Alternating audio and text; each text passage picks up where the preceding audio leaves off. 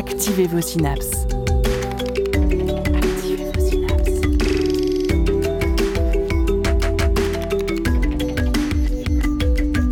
Poussez la porte du labo des savoirs et entrez dans un monde de science et d'expérience. C'est le labo des savoirs.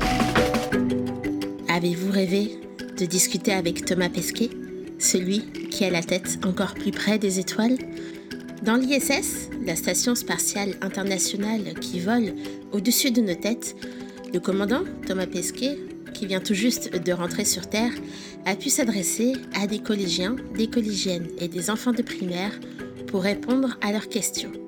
Un court moment hors du temps, fruit d'un projet mené pendant deux ans par des équipes pédagogiques de plusieurs établissements de la métropole nantaise. Célie Dubost, Sophie Potvin et moi-même, Dounia Saez, étions sur place le jour de la transmission en direct. Le 12 octobre dernier, plusieurs élèves de l'école primaire Louis Armand de Carquefou et du collège des Sables d'Or de Toiré-sur-Loire, tous deux en métropole nantaise, ont pu poser leurs questions à Thomas Pesquet grâce à une antenne radio installée par les étudiants de l'IUT de Nantes. Le dialogue entre Nantes et la Station spatiale internationale a duré dix minutes et le Labo des Savoirs y était. Et nous n'étions pas les seuls d'ailleurs. En ce début d'après-midi, le hall de l'IUT était noir de monde. Il y avait notamment, président sur une estrade, les messieurs du programme Harris. Alors Harris, c'est comme amateur radio sur l'ISS, donc la Station spatiale internationale. Depuis 15 ans, les passionnés de radioamateurisme échangent depuis la Terre avec les astronautes de l'ISS pour promouvoir la science à l'école. Le programme Harris s'est associé aux établissements volontaires, des écoles primaires, des collèges et cette fois des étudiants et étudiantes d'un IUT. Et après avoir été décalé à cause du Covid, les passionnés euh, de radio ont pu reprendre la préparation de cette liaison avec l'espace et chacun a prêté de son matériel personnel pour la rendre possible. Et les enfants étaient bien là. Près de deux tiers des places assises étaient réservées pour eux. Il y avait une classe du collège de Toiré-sur-Loire et quatre classes de l'école primaire Louis-Armand de Carquefou. Et si seulement quelques enfants ont été sélectionnés pour parler lors de l'échange radio, tous et toutes ont travaillé avec leurs professeurs sur des questions à poser à l'astronaute Thomas Pesquet. Et on pourra les écouter en dernière partie de cette émission. L'astronaute français, lui, de retour dans l'espace pour la deuxième fois, est commandant de bord depuis bientôt six mois sur l'ISS. Lui aussi est un radioamateur et il possède donc un indicatif qui lui est propre et qui permet de l'identifier. Sur Terre, c'est le KG5FYQ. Dans l'espace, c'est le FX0 ISS. L'indicatif, c'est bien, mais c'est surtout la bande radio utilisée qui est importante. La liaison s'est faite grâce à une bande VHF c'est-à-dire une bande radio de très haute fréquence réservée aux communications spatiales. La longueur de l'onde porteuse est alors de plus de 2 mètres, ce qui correspond à 145,8 MHz. Cette onde radio peut être soit descendante, soit montante, c'est-à-dire que la Terre et l'espace ne peuvent pas parler en même temps. Il faut donc prendre garde à bien alterner des explications qui nous ont été données par les membres de l'ARALA, l'association de radioamateurs de Loire-Atlantique, que nous pourrons bien sûr retrouver en interview un peu plus tard dans cette émission. Et les enfants le savent et ils se sont bien entraînés pour ça, mais il faut encore autre chose pour pouvoir parler directement à l'oreille d'un astronaute, une antenne, et pas une petite d'ailleurs. On la voyait depuis la fenêtre s'orienter dans le ciel à la recherche de l'ISS. Longue de 5 mètres, elle aura nécessité près de 3000 heures de travail par les 8 étudiants et étudiantes de génie mécanique et électrique de l'IUT qui l'ont construite. Une première pour eux et pour l'établissement, et on les retrouvera aussi dans la deuxième partie de cette émission. Et le jour J, Sophie, comment était l'ambiance sur place? Eh bien, Dounia, je me souviens qu'à 15h, le stress a commencé à monter. La liaison était prévue pour 15h39 pendant seulement 10 minutes. Quatre minutes avant, les élèves se sont mis à la queue leu devant le pupitre. Il était trop grand pour les plus jeunes qui ont dû se mettre sur la pointe des pieds pour parler. À l'heure dite, la première élève a posé sa question en terminant bien par over signe que c'est au commandant de l'ISS de parler. En réponse, on a juste entendu un grésillement informe sortir des enceintes. C'est vrai, Sophie, mais il faut se rendre compte que la station spatiale internationale avance très vite, à près de 28 000 km par heure. Elle était en train de faire une belle parabole au-dessus de nos têtes. Alors pas facile à suivre avec une antenne de 5 mètres sur le toit d'un IUT. Et il ne faut pas oublier non plus l'effet Doppler qui déforme la perception du son. Oui, c'est vrai que l'opération n'avait rien de simple, et si on sentait un peu la déception, l'exercice a continué. À la troisième question, la voix de Thomas Pesquet se devinait enfin clairement derrière les grésillements. À la cinquième question, on avait l'impression qu'il était là, avec nous. Et le hall, les escaliers, les couloirs et les balcons de l'IUT étaient noirs de monde, mais le silence régnait. Tous et toutes écoutaient attentivement les réponses pédagogues et préparées de l'astronaute aux questions des enfants. Peut-on construire des fusées moins polluantes? Avez-vous constaté plus de changements liés à l'activité humaine depuis votre dernier voyage? C'est quoi la chose la plus amusante à faire dans l'espace? Pourquoi vouloir habiter sur une autre planète si on ne respecte pas déjà la nôtre? Les thèmes écologiques sont donc revenus souvent, puis l'ISS s'est éloigné de plus en plus et la voie est devenue grésillante avant de s'éteindre. L'opération reste un succès, les huit étudiants et étudiantes de génie mécanique et électrique sont aux anges, leur antenne a fonctionné et elle devrait rester en place pour les cinq années à venir, de quoi refaire quelques liaisons radio.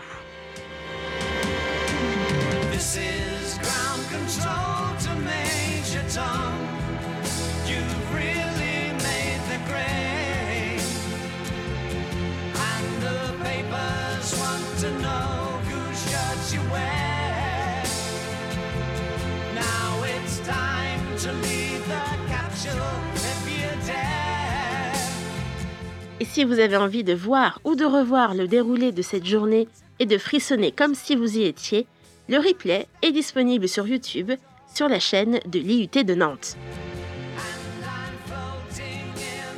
Vous l'avez compris, dans cette émission du Labo des Savoirs, vous allez pouvoir vivre cette épopée avec ceux et celles qui l'ont fait, à commencer par Christian Clot, investigateur du projet.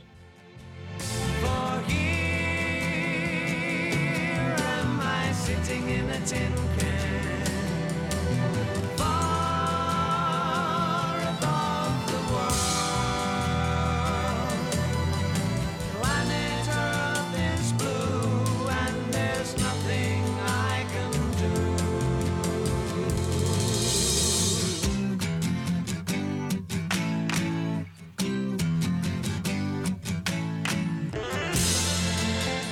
Alors, il y a plusieurs raisons. Il y a euh, déjà des, raisons, j'allais dire, pratiques, parce que le projet ARIS, en fait, on dépose un dossier auprès de l'organisme ARIS international et on est en concurrence avec d'autres euh, organismes de formation sachant qu'on n'a qu'une dizaine de projets qui sont retenus à l'issue de cette sélection. Donc il fallait être aussi un peu original. En règle générale, un projet ARIS, c'est un établissement, donc qui dépose un dossier. Là, on a souhaité euh, associer les, écoles euh, à proximité, donc euh, l'école Louis Hermand et le, collège Les Sables d'Or. Donc ça, c'est la première raison, c'est pour être original dans le dossier. Et puis la deuxième, c'est aussi... par conviction, parce qu'on pense qu'il faut absolument assurer ce continuum de formation entre les plus jeunes et les plus, les plus anciens. Euh, sachant que c'est à l'époque du CM1, CM2 où on peut créer des vocations, où les étincelles peuvent apparaître, où on peut semer des graines. À ces, âges-là, en fait, que tout se, se, prépare pour l'avenir. Donc, on, la métaphore de semer une graine qui poussera, qui germera ou pas, c'est, je pense que c'est une bonne image. Donc, peut-être donc, que dans quelques années, les, les, les élèves qui auront participé à cet événement et qui en garderont un souvenir euh, développeront une, une, sympathie pour les métiers scientifiques et techniques, euh, auront envie de travailler dans un domaine peut-être pas celui de l'espace, mais quelque chose qui euh, aura un rapport plus ou moins lointain avec ce qui s'est passé aujourd'hui. Et puis, il y, y a une dimension plus personnelle. Vous savez, en 1972, c'était la dernière mission Apollo sur la Lune, Apollo 17. J'avais 9 ans, j'étais en CM2 et l'enseignante de l'époque, y a maintenant une cinquantaine d'années, avait fait tout un travail pédagogique autour de, de la mission Apollo 17. Et ça a orienté à la fois mes, mes orientations euh, professionnelles, euh, le goût des sciences, le goût de la technique, et puis aussi euh, par rapport à mes loisirs. Alors, c'est une sorte de boucle qui se, qui se boucle, de cycle qui se termine, et en plus, j'ai eu le grand plaisir et la grande chance d'accueillir mon instituteur de l'époque, 50 ans plus tard, sur le site pour la manifestation. C'était parvu depuis 50 ans. Et je lui rends aussi hommage euh, au, travers de cette manifestation parce qu'il a su semer une graine qui a poussé. Et notre espoir, mon espoir, c'est que parmi tous les jeunes qui étaient là aujourd'hui, il y en ait quelques-unes qui, euh, qui poussent dans les années à venir. Pendant euh, ces deux ans, des programmes pédagogiques ont eu lieu dans les écoles. Euh, à l'IUT, on a eu des groupes d'étudiants qui ont travaillé sur des, parties euh, de la station radio. Dans les écoles, il y a eu d'autres thèmes. Voilà, tout ça constitue un tout. Les étudiants de l'IUT sont allés dans les écoles euh, présenter leurs projets. Les élèves de CM1, CM2 sont venus à l'IUT pour voir comment on fonctionnait, comment travaillaient les étudiants. ça part aussi d'un constat qu'un un étudiant de, l'IUT ou de l'université, ça a été à un moment donné un élève de CM1, CM2. Et j'insiste vraiment sur la notion de continuum. Il y a des gros mots dans la langue française, c'est l'école euh, primaire, l'école secondaire et l'école supérieure. Ça pourrait introduire une notion de hiérarchie, il faut pas. Donc il n'y a pas de supérieur, il n'y a pas de, a pas de secondaire ni de primaire. Il y a des, y a des jeunes et voilà, il faut. C'est dans nos missions de, de service public de, de développer ces, ces connaissances, l'envie d'apprendre, l'envie de faire, l'envie d'adhérer à, à, des, à, des, grandes idées, l'envie de, de rêver, tout simplement. Et donc, vous voyez, c'est pas complètement désintéressé non plus. On a aussi, aussi envie d'attirer, en particulier les filles, hein, puisqu'il y a aussi des, des, des, codes sociaux qui laissent penser que la technique, la science, c'est pas forcément toujours pour les filles. Donc, c'est aussi pour casser ces, ces codes-là et inhiber un peu les, les, les tendances euh, régulatrices qu'auraient pu, euh, pourraient avoir les filles en disant c'est pas pour moi. Bah non, c'est aussi pour, euh, c'est aussi pour vous. Et c'est une très belle opportunité de se mettre un petit peu à rêver et euh, de se poser des questions aussi sur euh, comment, comment on vit sur Terre, est-ce qu'on pourrait vivre dans l'espace et comment, euh, qui est posé à, à, une génération, voire plusieurs générations complètes d'enfants et d'élèves. Les questions qui ont été posées à Thomas Pesquet vont dans ce sens. Il y a beaucoup de questions qui, qui posent euh, le problème euh, du dérèglement climatique. Est-ce qu'on voit le dérèglement climatique depuis l'espace? Est-ce qu'il est envisageable de vivre en dehors euh, de notre Terre? Et ces questions-là, on sent bien qu'elles taraudent un peu les, les, les plus jeunes. Et c'est bien aussi de, de, ne pas laisser trop rêver. Vous savez, le, le physicien Henri Brock avait une, un dicton qui disait le, le, droit au rêve a pour pendant le devoir de vigilance. Donc on peut rêver, mais il faut pas rêver de travers. Il euh, n'y a qu'une seule terre. Euh, il n'est pas question d'aller vivre ailleurs. L'évolution euh, de la vie sur Terre a, a, conduit à une espèce qui est l'espèce humaine à être parfaitement adaptée à son milieu de vie. Il n'est pas adapté du tout à l'espace, il n'est pas du tout adapté à d'autres planètes. Donc laisser partir l'idée que la route secours existe et qu'on pourra quitter la Terre pour aller vivre ailleurs, je pense que c'est une idée fausse qu'il faut combattre. On n'a qu'une seule Terre, on y est dessus euh, depuis des millions d'années et on y restera peut-être, j'espère, pendant encore des millions d'années. Notre endroit de vie n'est pas autre que celui-là. Donc euh, il est temps aussi de déconstruire ces idées et, et, le fait que Thomas puisse euh, combattre ses idées au travers de, ce dialogue est une, excellente chose. Il faut rappeler que nous n'avons toujours pas de planète B, donc il faut prendre soin de celle que l'on a et une, une communication qui a été rendue possible grâce au radio-amateurisme et à la radio-transmission. Euh, et vous avez dit lors de la présentation de ce beau projet que Thomas Pesquet lui-même était un radio-amateur. Donc tout le monde, finalement, peut être radio-amateur. Alors tout le monde peut être radioamateur puisque alors le, le radioamateurisme c'est une activité qui se pratique pratiquement tous les pays du monde à l'exclusion de deux. Le premier c'est le Yémen et le deuxième c'est la Corée du Nord. Bon pour les raisons que vous pouvez bien comprendre. Donc c'est une activité qui est encadrée par les les, organismes qui gèrent les fréquences dans les pays avec euh, en chapeau euh, l'Union internationale des télécommunications. Ça veut dire que on peut pas faire ce qu'on veut, c'est encadré. Euh, le type de communication, le type de, de pratique est aussi encadré. Donc c'est une activité, c'est un loisir technique dans lequel toute une frange de la population peut se retrouver à la fois des techniciens, des ingénieurs, mais aussi des gens qui ne sont pas spécialistes des techniques de communication. Chacun s'y retrouve et c'est aussi une dimension humaine derrière. Donc dans ces activités-là, vous pouvez côtoyer euh, des gens qui sont spécialistes euh, du domaine et puis des gens qui sont euh, complètement amateurs et qui y trouvent du plaisir. Ce qui relie tout le monde dans cette histoire, c'est qu'à un moment donné, dans une carrière entre guillemets de radio-amateur, il y a eu une étincelle. Il y a eu un moment d'émerveillement. Il y a eu quelque chose qui a fait Ah, c'est ça que j'ai envie de faire. Et on est tous dans cette situation-là.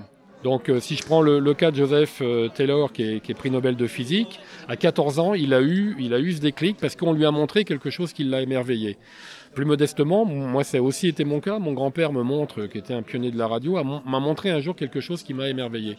On est tous dans cette situation-là, et ça vous ne quitte pas, euh, vous avez ça toute votre vie, Et on espère peut-être qu'avec euh, cette, euh, du coup, cette transmission avec Thomas Pesquet, le virus se propage parmi euh, les élèves et les étudiants qui y ont participé aujourd'hui. Alors, vu le nombre d'élèves qu'il y avait aujourd'hui, je suis certain que dans le tas, il y en aura quelques-uns qui, qui deviendront radioamateurs. C'est une certitude. C'est statistique en fait. Hein.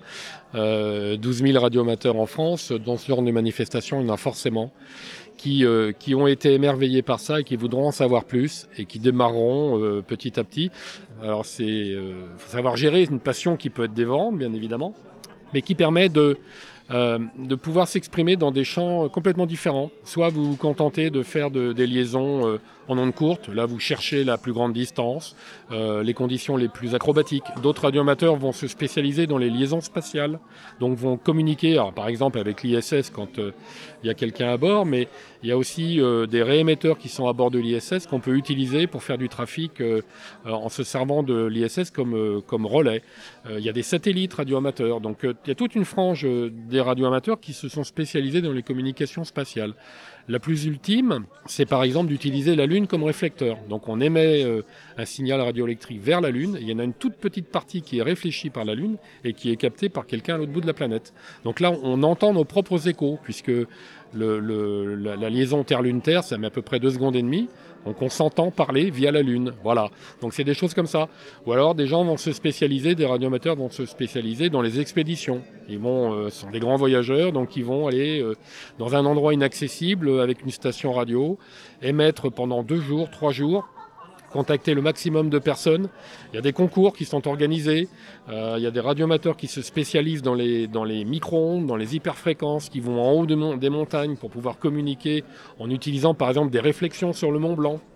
Il y a des radioamateurs qui se spécialisent aussi dans la réflexion euh, sur des essaims de météorites ou sur des nuages de pluie ou sur des aurores boréales. Donc vous voyez, c'est c'est ouvert. Il y a plein de domaines, il y a plein de, secteurs dans lesquels le radioamateurisme peut se développer. C'est selon les goûts de chacun. Euh, donc toutes les clés pour apprendre le radioamateurisme, pour devenir radioamateur, existent sur place. Donc il suffit de s'y intéresser et puis bah, vous êtes pris en main. Et puis euh, bah, voilà, vous devenez radioamateur et puis après, euh, bon vent.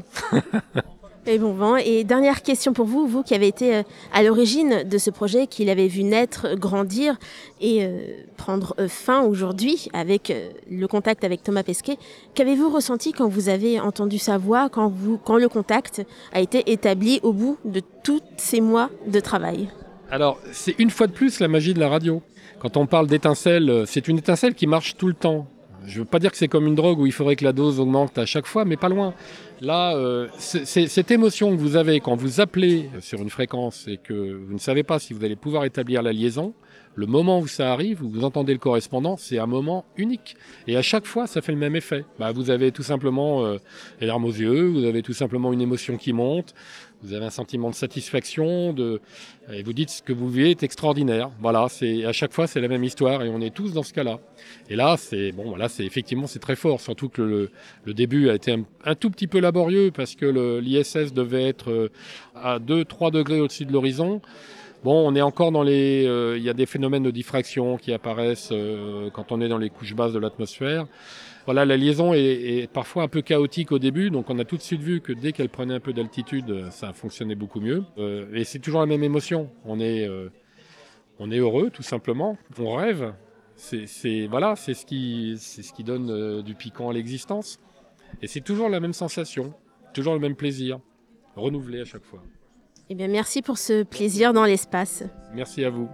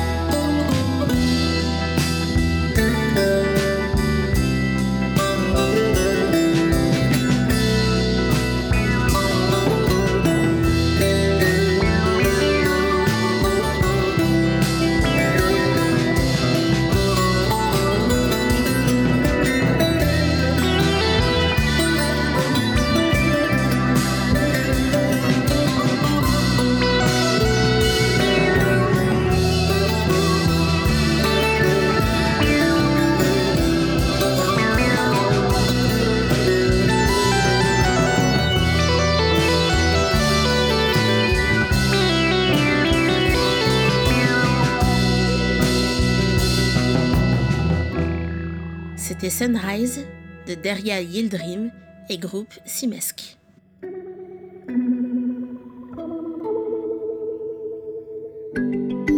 Le Labo des Savoirs. Émission activatrice de synapses.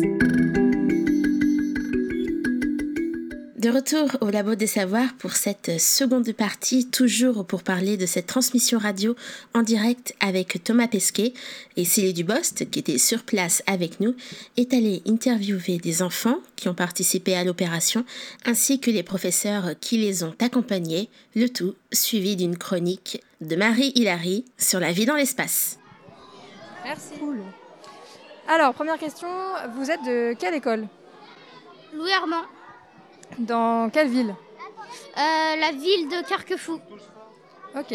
Euh, dans ce projet, qu'est-ce que vous avez fait Euh, bah, on, a, on a parlé sur euh, la science, la Lune.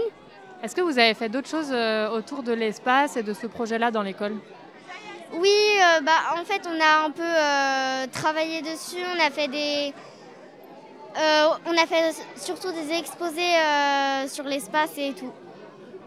Et ça t'a plu Ah oui, j'ai adoré faire euh, euh, l'exposé euh, dans l'espace avec ma meilleure amie.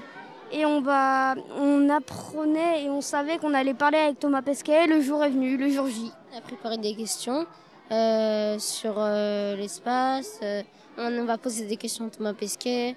Et voilà. Bah, il y a moi et aussi on est 13 dans notre école à poser des questions. Comment les personnes qui posent des questions, elles ont été choisies dans l'école? Bah, grâce à un tirage au sort, euh, eh on a réussi à, réunir les classes de l'année précédente et on a pioché euh, chacun euh, leur tour dans le seau et, dire le, nom de l'enfant et préparer en fait les, questions et elles nous ont donné, il y avait des noms attribués et du coup elles nous ont donné les questions déjà faites. Est-ce que tu t'es entraîné pour poser ta question? Oui, je me suis entraînée euh, bah, quelques midis et le vendredi après-midi dernier. À lire, à relire euh, notre fiche, euh, à, à écouter comment les autres font, à dire euh, over à la fin pour pas l'oublier et, et le retenir. Presque tous les midis, on allait, avant d'aller manger, on allait, par- on, on allait s'entraîner devant le micro à bien prononcer euh, tout- tout, toutes les questions. Ok. Vous avez fait des hypothèses sur les réponses que vous allez avoir à vos questions.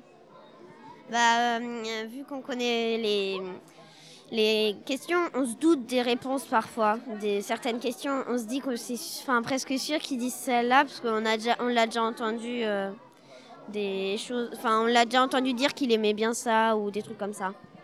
Ok. Oui. Par exemple. Bah, le son du saxophone, euh, je me dis que c'est le même. Je sais pas pourquoi, mais je pense que c'est le même et il en fait beaucoup et j'ai déjà écouté des vidéos de ça euh, sur lui. C'est quoi ta question? Euh, c'est euh, euh, la nourriture a-t-elle le même goût dans l'espace? Euh, Je sais pas. À mon avis, euh, elle a un peu le même goût, mais ça change un peu parce que euh, euh, bah, on a travaillé en classe un peu euh, sur comment ils mangent. Enfin, c'est toujours des aliments en- un peu en barquette. Pour éviter qu'ils volent. Déjà, la façon de manger, ça change, donc je me dis, euh, ça doit changer les impressions et tout ça. Est-ce que vous avez envie de, de dire des trucs au micro? Euh, J'ai hâte de pouvoir écouter euh, ce que Thomas Pesquet va dire. Euh, bah, aussi, euh, bonne chance à ceux qui regardent et puis bonne chance à ceux qui posent des questions. Je suis contente euh, bah, de pouvoir entendre Thomas Pesquet et puis qu'il y ait des questions qui soient posées. Ça va être chouette.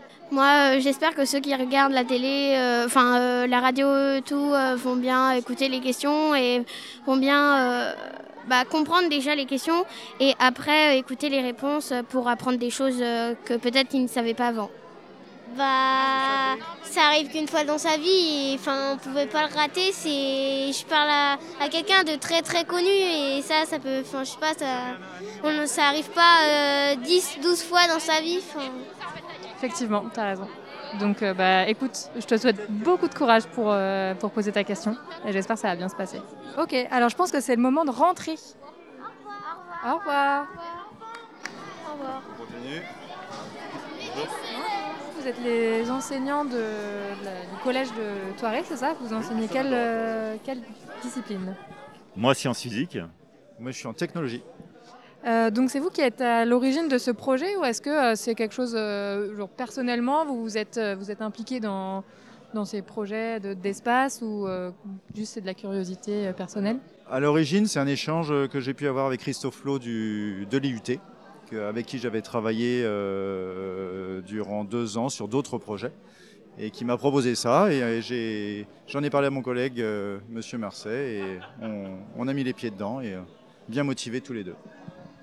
En fait, euh, au départ, c'était de, la motivation. On avait, comme j'expliquais tout à l'heure quand je suis intervenu, c'était euh, une lettre de motivation par notre espace numérique de travail. On avait envoyé une lettre à tous les collégiens de troisième, puisqu'on voulait que ça soit sur le niveau troisième. Et euh, oui, on a, est-ce qu'on a fait attention au sexe? Non. Au niveau de la parité, c'était les plus motivés. Il se trouve que c'était assez bien équilibré. En revanche, quand on a dû sélectionner les questions, on n'a pas regardé filles ou garçons. Et comme vous avez pu le voir, c'est les filles qui sont toutes passées. Sept questions, sept filles. Et c'était des temps de travail qui étaient euh, en plus des temps de, en plus des temps scolaires? C'était sur un créneau fixe le mardi de midi et demi à 13h30. Euh, tous les mardis pendant une heure. Euh, donc oui, c'est en plus, autant pour les élèves que pour nous. Mais voilà, on, avait des élèves motivés et volontaires. Hein. Le fait de l'avoir fait sous forme de club, justement, c'était pour éviter la contrainte de faire venir une classe sur des différentes activités alors qu'ils ne sont pas motivés. Euh, quant à nous, euh, le mardi c'était un petit peu chargé, mais voilà. Et puis avec tout le travail que ça demande aussi de préparation euh, chaque, pour chaque semaine, mais voilà. Est-ce que ça vous donne envie de reconduire ce genre de projet, peut-être sur d'autres thématiques sur les années prochaines? Alors euh, nous, on a, on, a, déjà mis les pieds dans le plat, puisqu'en quatrième, on travaille sur euh, alors, un EPI, c'est un enseignement euh, pratique interdisciplinaire, avec une collègue de mathématiques et une collègue de SVT qui était présente ici. Et on travaille sur le thème de... C'est un thème astronomique, la tête dans les étoiles. Donc oui, ça y est, c'est reparti. Alors c'est reparti, mais sur notre temps disciplinaire, c'est-à-dire qu'on intègre ces savoirs à nos heures de discipline. On n'a pas des heures en plus comme c'était le cas pour le, pour le projet. Ok, est-ce que ça vous a apporté, euh, vous personnellement, euh, des choses de participer à ce projet?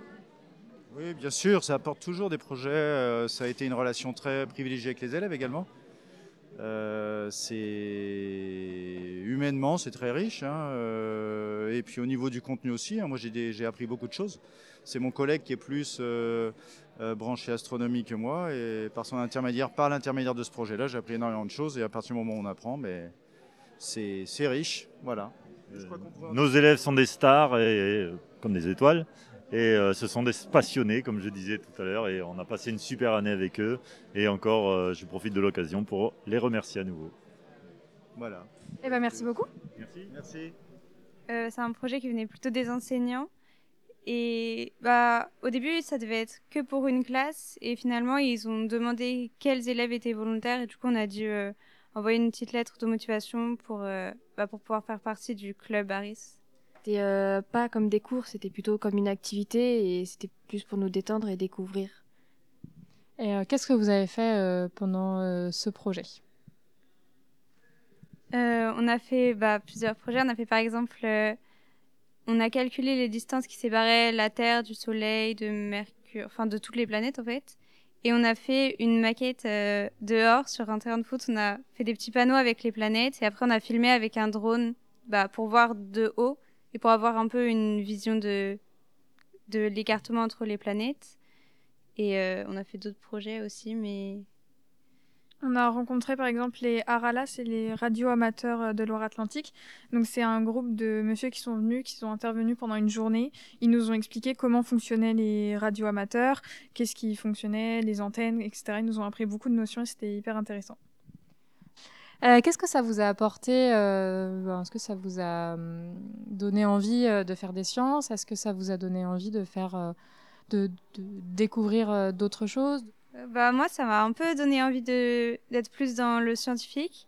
Mais, euh, mais je me suis rendu compte quand même que c'était assez compliqué, bah, tout ce qui est la radio, euh, que ouais, c'est très complexe et du coup, bah... moi, les sciences en général, c'était pas quelque chose qui m'attirait, mais là, de parler de l'espace comme ça, je trouvais ça hyper intéressant, qu'il y avait tellement de notions à apprendre, à connaître, et donc je trouvais ça super intéressant. Du coup, toi, tu as réussi à poser une question, Gabriel euh, qu'est-ce que ça t'a apporté? Qu'est-ce que ça t'a fait? Est-ce que tu étais stressée euh, avant, après? Bah oui, j'étais un peu stressée juste sur le moment bah, où je devais parler. Mais j'étais quand même contente de poser bah, ma question et je suis assez fière de l'avoir fait. Et voilà, je suis, bah, je suis contente d'avoir pu poser une question sur l'environnement. Et voilà. Euh, on les a, on a cherché justement, on a travaillé dessus pour en avoir plusieurs. On en a eu au total 20, euh, quasiment une question pour chaque. On a débattu sur les, thématiques, qu'est-ce qui était le plus important. Ensuite, on les a envoyés au projet Harris euh, aux États-Unis. Ils nous les ont corrigés, ils ont fait une sélection et ils nous ont renvoyé donc les questions qu'on avait le droit de poser. Mhm.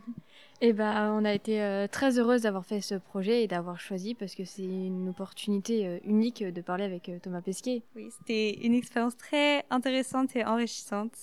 Euh, moi, je trouve ça important parce que, par exemple, la science, c'est quelque chose qui, de base, m'intéressait pas vraiment et je me suis dit quand même, fallait tenter le coup et au final, je regrette pas du tout, donc il faut vraiment foncer quand euh, une opportunité se présente. Merci beaucoup. Et eh ben, je vous libère. Euh, bonjour, est-ce que vous pouvez vous présenter? Oui, je m'appelle Anne Moine Stanley et je suis enseignante en CM2 à l'école Louis Armand à Carquefou. donc, vous avez fait partie de ce projet pour poser des questions à Thomas Pesquet. Euh, donc les élèves qui ont posé des questions aujourd'hui ne sont pas les élèves qui ont travaillé euh, sur le projet l'année dernière, si j'ai bien compris. Alors si, ceux qui ont posé les questions là, oui, mais il y avait d'autres élèves avec nous qui, eux, n'avaient pas participé au projet l'année dernière, puisque les élèves de CM2 de l'année dernière étaient en sixième et on n'a pas pu les faire euh, revenir là. mais par contre, tous ceux qui ont posé des questions avaient travaillé l'année dernière en CM1 sur le projet. Donc le projet, c'est donc l'IUT qui est venu proposer, enfin proposer ça. Euh, qu'est-ce qui vous a euh, motivé à, rentrer là-dedans? Alors déjà le fait euh, d'aimer l'espace, voilà, c'était déjà à titre personnel. Et voilà, on, a tout de suite saisi l'opportunité, aussi bien par passion que en se disant, bah voilà, c'est une expérience exceptionnelle à faire vivre à nos élèves, donc on y va. Après on verra, mais on y va. Est-ce que tous les, tous les élèves ont eu la même motivation et le même entrain euh, toute l'année Ou est-ce qu'il y a eu euh, des petits groupes très moteurs euh, sur ce projet où tout le monde était enchanté? Alors, euh, comme pour tout, hein, il y a forcément des élèves beaucoup plus intéressés euh, que d'autres. Après, ça a quand même porté ceux qui étaient moins enthousiastes au départ.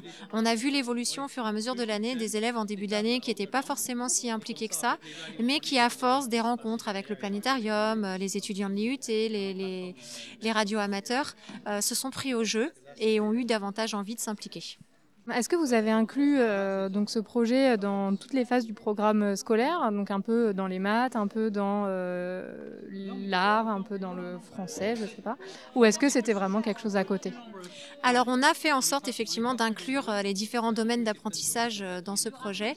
ça a été un fil conducteur pour l'année, donc on a effectivement fait travailler en art, notamment sur on arrive sur une nouvelle planète, qu'est-ce qu'on y découvre, et il devait dessiner une planète, la faune, la flore, mais aussi en chant, en poésie, et on a travaillé en français avec, euh, avec le roman sur Thomas Pesquet, sur Le Petit Prince également, et euh, on a inclus voilà, tout, tout, un tas de matières autour euh, de ce projet. Ok, est-ce que vous avez autre chose à rajouter sur, sur ce projet que j'ai pas posé de questions sur ça? Euh, ce que je peux rajouter, voilà, comme je l'ai exprimé un peu tout à l'heure euh, dans la présentation, mais c'est ce côté, euh, les enfants ont vraiment vu qu'avec persévérance, effort, on pouvait réaliser ses rêves d'enfant, et c'est quelque chose qui peut être très moteur pour eux. Et se créer des souvenirs comme ça en étant petit, c'est effectivement des graines semées pour le futur. Donc, c'est une des plus belles réussites de ce projet. Bah, merci beaucoup en tout cas et puis bah, j'espère que ça va vous donner envie de continuer à faire d'autres projets aussi. Merci. Merci beaucoup. Bonne, bon retour. Merci beaucoup. Au revoir. Au revoir. Je suis en tête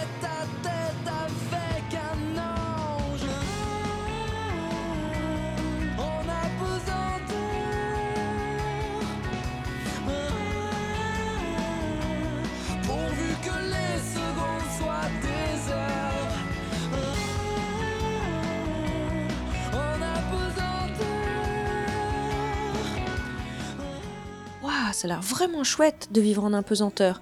D'ailleurs, depuis 60 ans, le rêve est presque devenu réalité.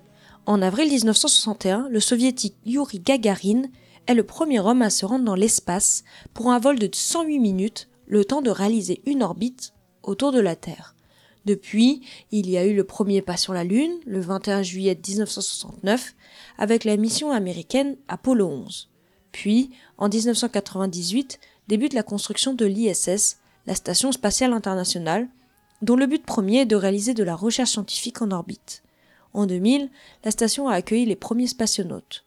Depuis, de nombreuses missions scientifiques ont eu lieu, dont la dernière en date, Alpha, à laquelle participe Thomas Pesquet national. D'ailleurs, en parlant d'expériences scientifiques, si vous avez un peu suivi les aventures de Thomas Pesquet, vous devez déjà savoir qu'il a emporté à bord de la station un compagnon bien étrange.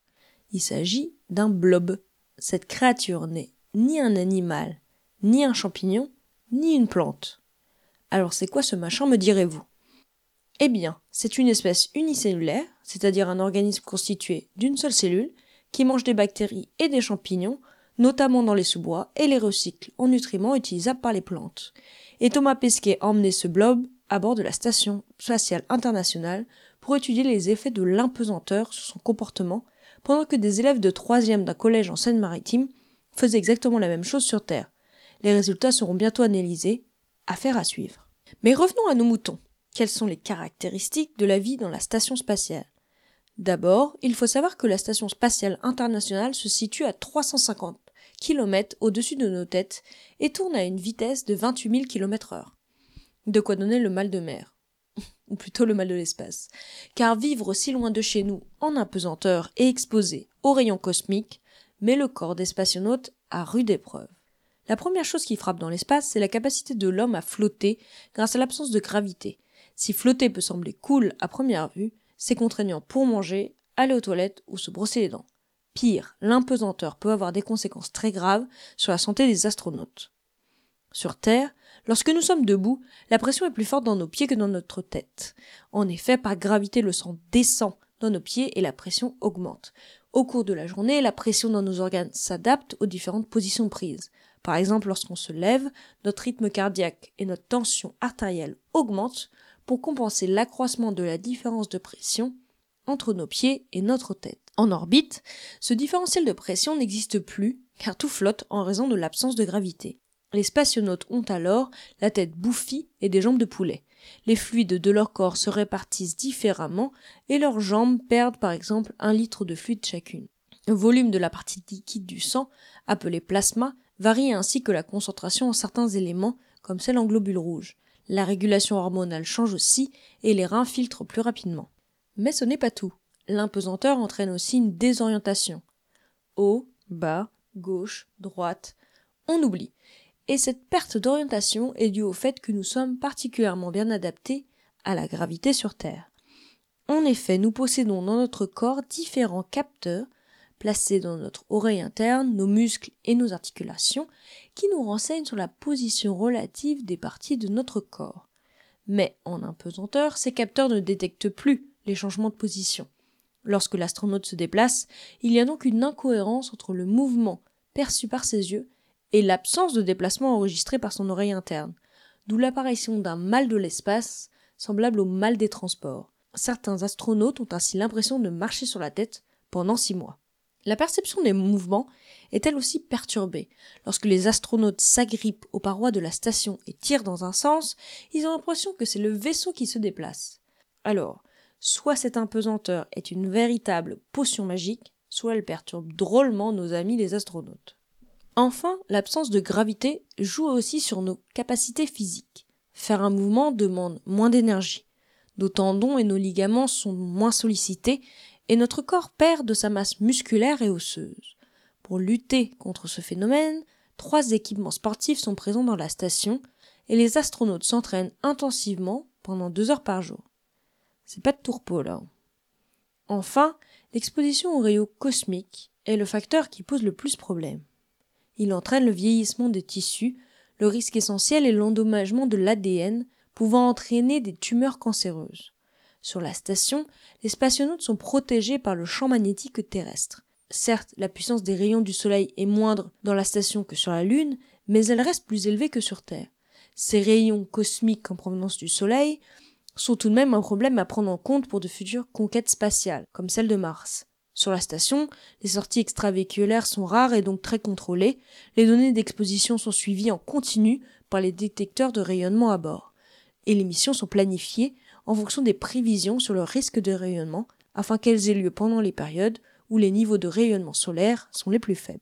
À toutes ces contraintes biologiques s'ajoutent bien sûr l'isolement et le fait de vivre confiné. On en sait tous quelque chose depuis cette pandémie. Vivre dans l'espace est donc bien complexe et pose question pour une future conquête de Mars. Des campagnes de recherche sont menées par l'ESA, l'Agence spatiale européenne, et coordonnées depuis 2010 par Nathalie Patin, chercheuse en psychologie biologique à la Vrije Universität de Bruxelles. Leur but étudier les conditions de vie dans une petite station appelée Concordia, et bien terrestre cette fois-ci, située sur le plateau antarctique à 3200 mètres d'altitude. Son équipe analyse quatre éléments stressants qui s'apparentent à ceux décrits dans les missions spatiales, à savoir l'habitat hostile, les températures extrêmes, la situation sociale d'un groupe vivant en autarcie, ainsi que l'alternance de périodes d'activité intenses pour obtenir des données scientifiques et d'autres périodes plus monotones. Leur avancée pourrait permettre d'améliorer les conditions de vie lors des vols spatiaux et peut-être d'envisager a posteriori la conquête de Mars. Mais pour le moment, l'impesanteur, c'est comme l'alcool, c'est à consommer avec modération.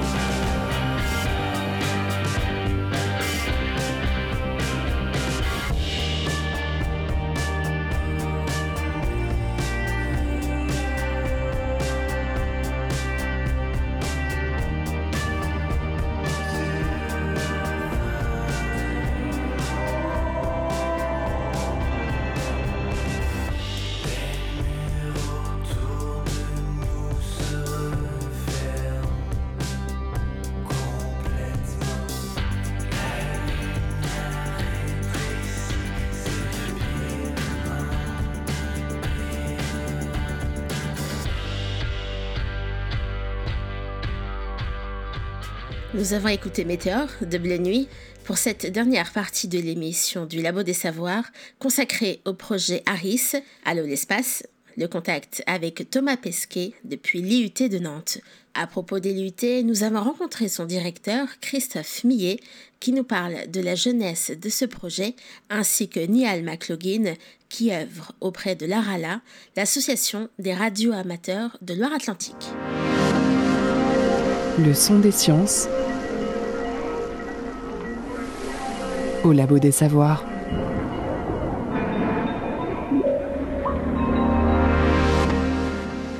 Et euh, quelle a été la participation de, de l'IUT dans ce projet? Il me semble que c'est sur la conception de l'antenne. Comment avez-vous accompagné les, les étudiants et les étudiantes à cet énorme projet?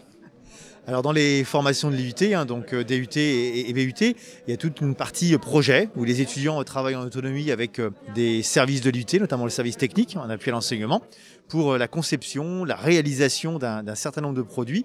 Et dans ces produits, parfois, il peut y avoir une, dimension commande euh, d'une entreprise, d'une association, d'une collectivité. Et c'est dans ce cadre-là qu'est parti ce, ce projet à l'initiative de Christophe Lowe. Donc on est sur une réalisation euh, complètement technique. Donc effectivement, ils ont fait euh, la réalisation, donc des outils de, DAO, de CAO, le tracé, les calculs, et puis euh, se sont fait aider par les différents services pour la réalisation technique, donc euh, le découpage, la soudure, la réalisation. Puis une partie électrique aussi, hein, puisque c'est une antenne qui est, euh, motorisée. Donc une conception, réalisation de, de A à Z par les étudiants et les services qui les entourent. Est-ce que c'était de l'inédit pour l'IUT de participer à quelque chose d'une telle envergure et surtout pointer vers l'espace? Alors, d'une telle envergure, oui, effectivement. Pointer vers l'espace, également une, une, première. Et puis, effectivement, euh, l'unicité de ce type de communication euh, en a fait un événement encore plus grand. Euh, mais oui, effectivement, c'était euh, une dimension assez, euh, assez inhabituelle.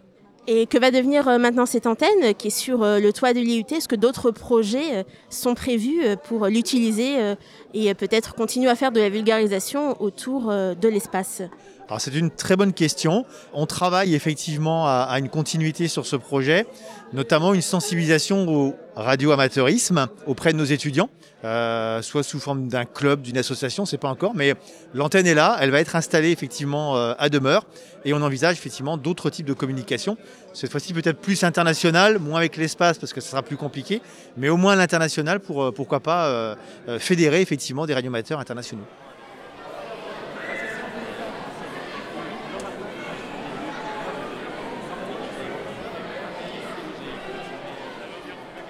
J'ai géré le projet ARIS côté administratif et côté organisationnel. Ça fait deux ans, parce que notre première réunion était donc euh, au mois d'octobre 2019. 2019, oui, oui, tout à fait. On s'est réunis dans la salle avec euh, pas mal de gens très intéressés par le projet. Donc, euh, on connaissait évidemment, nous, on est des radioamateurs. Donc, je suis aussi membre de l'ARALA, donc l'Association des radioamateurs de Loire-Atlantique. Et donc, on, sait ce que c'est ARIS. Donc, c'était pas. Voilà. On a invité aussi donc, plein de radioamateurs du département et du département limitrophe. Et donc, on a eu aussi une petite présentation par l'équipe de, la Vendée qui avait fait un contact avec un astronaute japonais en 2015. Donc, à la Roche-sur-Yon. Donc, il nous a fait un petit retour d'expérience, il nous expliquait comment ça marchait. Et, et, donc, on a lancé le projet, donc il y a deux ans, exactement, à quelques jours près. Le temps que l'antenne se construise, vous, qu'est-ce que vous avez fait pour préparer le côté technique de cette discussion avec Thomas Pesquet? Avant de préparer le côté technique, on a préparé le côté paperasse.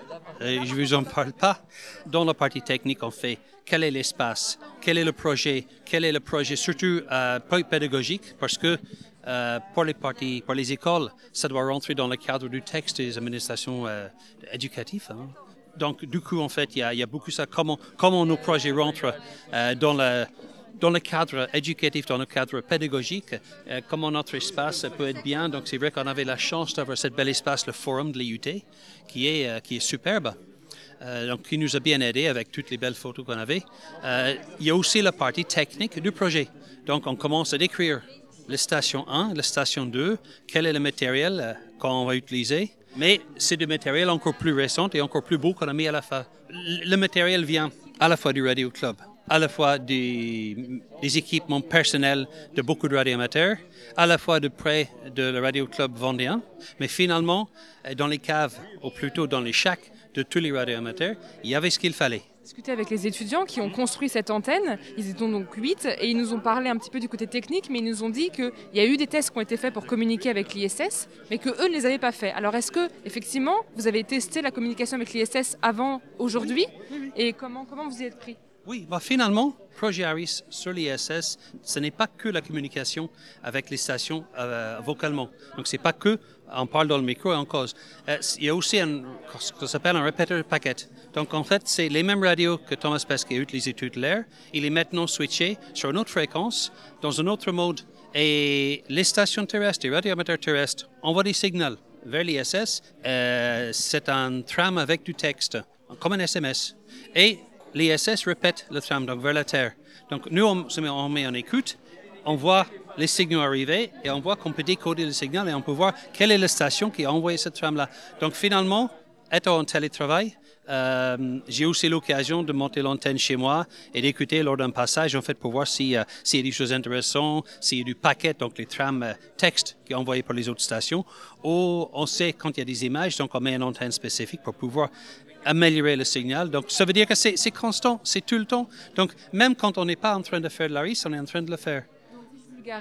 Vous étiez dans votre bureau chez vous en télétravail, vous écoutiez les signaux envoyés par l'ISS pour peaufiner, pour que le moment venu avec l'antenne de l'IUT, ce soit le message euh, qui soit le bon message et que vous soyez sur la bonne fréquence, etc.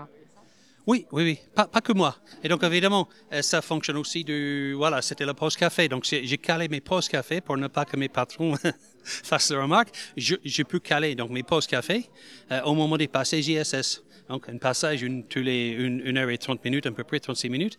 Du coup, en fait, oui, on faisait ça. Mais aussi les retraités qui n'ont pas je dirais d'horloge de travail. Combien de temps justement à, à écouter tout ça et à, à caler pour euh, ce fameux moment euh, aujourd'hui? Ah bah, Le vrai calage pour aujourd'hui, euh, c'est fait depuis à peu près deux, trois semaines, mais ça ne peut être fait que ici. Donc voilà, on, on se donne de l'expérience chez nous. Et ça veut dire qu'on n'a pas de surprise. On sait quelle est la fréquence, on sait comment ça va se passer, on sait que le signal est plus faible quand l'ISS est bas sur l'horizon. On connaît tout ça parce qu'on fait de la maison. Après, en fait, pendant, je à peu près trois semaines, l'équipe, donc de retraités qui ont pu passer des journées et des journées et des journées, ont mis les routeurs, ont testé les contrôles de routeurs parce que finalement, euh, ils ont un logiciel qui tourne sur l'ordinateur qui est mis à jour avec les éphémères, donc euh, les données du passage ISS et d'autres satellites, euh, des essais techniques, des essais de poursuite avec cette antenne-là, avec les deux antennes, parce qu'il y a deux antennes. Il y en a deux là-haut, oui, oui, tout à fait. Parce qu'il y avait une station primaire, il y avait une station secondaire. Donc les stations étaient identiques côté radio. Vous avez vu qu'il y avait deux micros sur, le, l'estrade. Il y avait un troisième micro qui était pour la prise de son de la salle. Mais les deux, micros étaient chacune connectés à une radio différente. Euh, même chaque radio avait une paire d'antennes. Il y avait l'antenne qui bougeait et il y avait une antenne fixe de secours. Donc on avait même quatre. Donc si on compte, il y avait quatre antennes. L'idée d'un essai, c'est de trouver les pannes, c'est de les réparer c'est jamais bon du premier coup. Il y a toujours quelque chose qui ne va pas. Et finalement, euh, c'est pour ça que ça s'appelle une expérience. Euh, voilà, tout le monde jouait le jeu, tout le monde participait à l'expérience, euh, surtout l'équipe technique qui, qui s'amusait bien. Et pour terminer notre émission, quelques questions à Héloïse Madec et Jason Sarkozy, qui ont tous deux participé au projet de construction de l'antenne avec l'IUT de Nantes. On a vraiment dû apprendre ce qu'était une antenne, comment, c'est quoi les contraintes? C'est en haut d'un toit, elle est à 5 mètres de haut, il y a du vent, donc faut pas qu'elle plie, faut pas, faut qu'elle puisse résister au vent, faut que les oiseaux puissent se mettre dessus. Et euh, je vous passe tous les détails, mais euh, on a dû réfléchir à tous ces petits détails-là. Et euh, maintenant, on sait faire une antenne. En tout cas, on a, on a, on a réussi à en faire une. Notre antenne va pouvoir tourner selon deux axes. Donc, elle peut tourner sur elle-même, L'idée, c'est de pouvoir pointer l'antenne vers un point spécifique du ciel euh, sur lequel était ou sera l'ISS et, euh, la, et la suivre sur tout son trajet dans le ciel. Donc nous, c'était ça notre, notre travail, de pouvoir bouger ces antennes, donc de haut en bas, et de droite à gauche pour pouvoir faire cette poursuite. Et ce n'était pas la seule composante de ce projet. Vous avez travaillé également avec une école primaire et une école, euh, un collège. Euh, Est-ce que vous avez pu leur expliquer un petit peu comment ça fonctionnait euh, bah, une antenne, une antenne radio telle que celle-là? Bah, on a essayé au maximum de leur expliquer en tout cas euh, nous comment on avait fait, comment euh, ça fonctionnait, les démarches qu'on avait entreprises pour pour du coup arriver à, à bah, à l'antenne qui est sur le toit.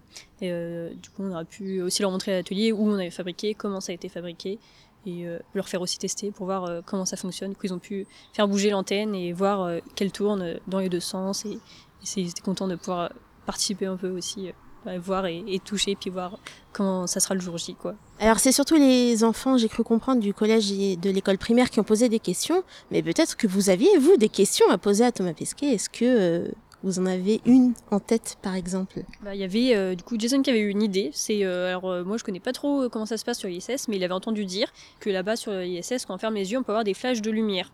Et du coup, il voulait demander est-ce que c'était ça lui était arrivé et puis comment comment il ressentait ça, en savoir plus un peu sur ces flashs, est-ce qu'ils existent vraiment et comment ils sont ressentis, on va dire. Qu'est-ce que vous en retirez de cette expérience, de ces nombreux mois passés à concevoir l'antenne, à communiquer, à, à préparer tout cet événement? Est-ce que est-ce que ça vous a permis d'avoir des compétences particulières Est-ce que vous en avez tiré simplement du plaisir? Euh, on a pu toucher à tout un peu sur euh, suivre tout un projet et aussi bah, partie euh, on va dire plus communication et humaine entre je sais pas si c'est le bon terme en tout cas on a pu euh, échanger euh, découvrir et puis apprendre à, à, vulgariser un peu notre projet. C'était c'était très intéressant et c'était un, un projet qui a apporté beaucoup.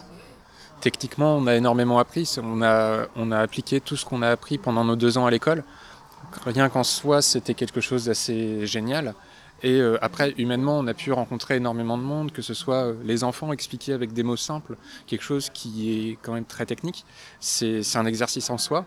Et même euh, ce qu'on fait actuellement, parler à différents médias et expliquer nos projets, rencontrer plein de monde, rencontrer d'autres acteurs, c'était vraiment extrêmement enrichissant. Et honnêtement, c'est quelque chose dont je me souviendrai toute ma vie quand vous avez entendu la voix de Thomas Pesquet, alors au début beaucoup de bruit et ensuite la voix de Thomas Pesquet, qu'est-ce que vous avez ressenti? Est-ce que vous êtes dit, bon, ok, l'antenne marche, ou vous le saviez déjà, euh, vous étiez excité, inquiet? Comment ça s'est passé les premières minutes de communication? Pour ma part, on va dire que je me suis pas forcément posé des questions techniques, c'était plus, euh, je regardais les enfants et je me suis dit, est-ce qu'ils vont réussir à poser toutes leurs questions? Et quand du coup les deux demoiselles à la fin n'ont pas pu poser leurs questions, moi ça m'a vraiment, j'étais aussi émue euh, qu'elle en fait, parce que bah, je me suis dit, mince, euh, enfin cette antenne c'était surtout pour les enfants, parce qu'on savait que nous on poserait pas de questions, donc moi c'était le but qu'elle fonctionne pour les enfants et pour moi après, mais d'abord pour les enfants qui puissent poser leurs questions. Quand on a entendu la voix de Thomas Pesquet, d'abord très très brouillé. On n'a pas pu avoir l'explication pendant le au début. Et nous, on avait déjà suivi des retransmissions ARIS. Donc euh, c'est inquiétant. Honnêtement, on entend juste du bruit, on se dit ça y est, c'est foutu. Et puis on se rappelle que c'était le cas avant et que la, connexion sera améliorée avec le temps. Quand on a entendu la voix de Thomas Pesquet, en tout cas, je sais pas pour, pour les autres, mais pour moi, quand j'ai entendu la voix de Thomas Pesquet claire et nette, c'est bon, on a réussi. sur le papier, il n'y avait rien qui disait que ça allait pas marcher, mais on l'a fait et il y a ce moment-là. Et c'était génial.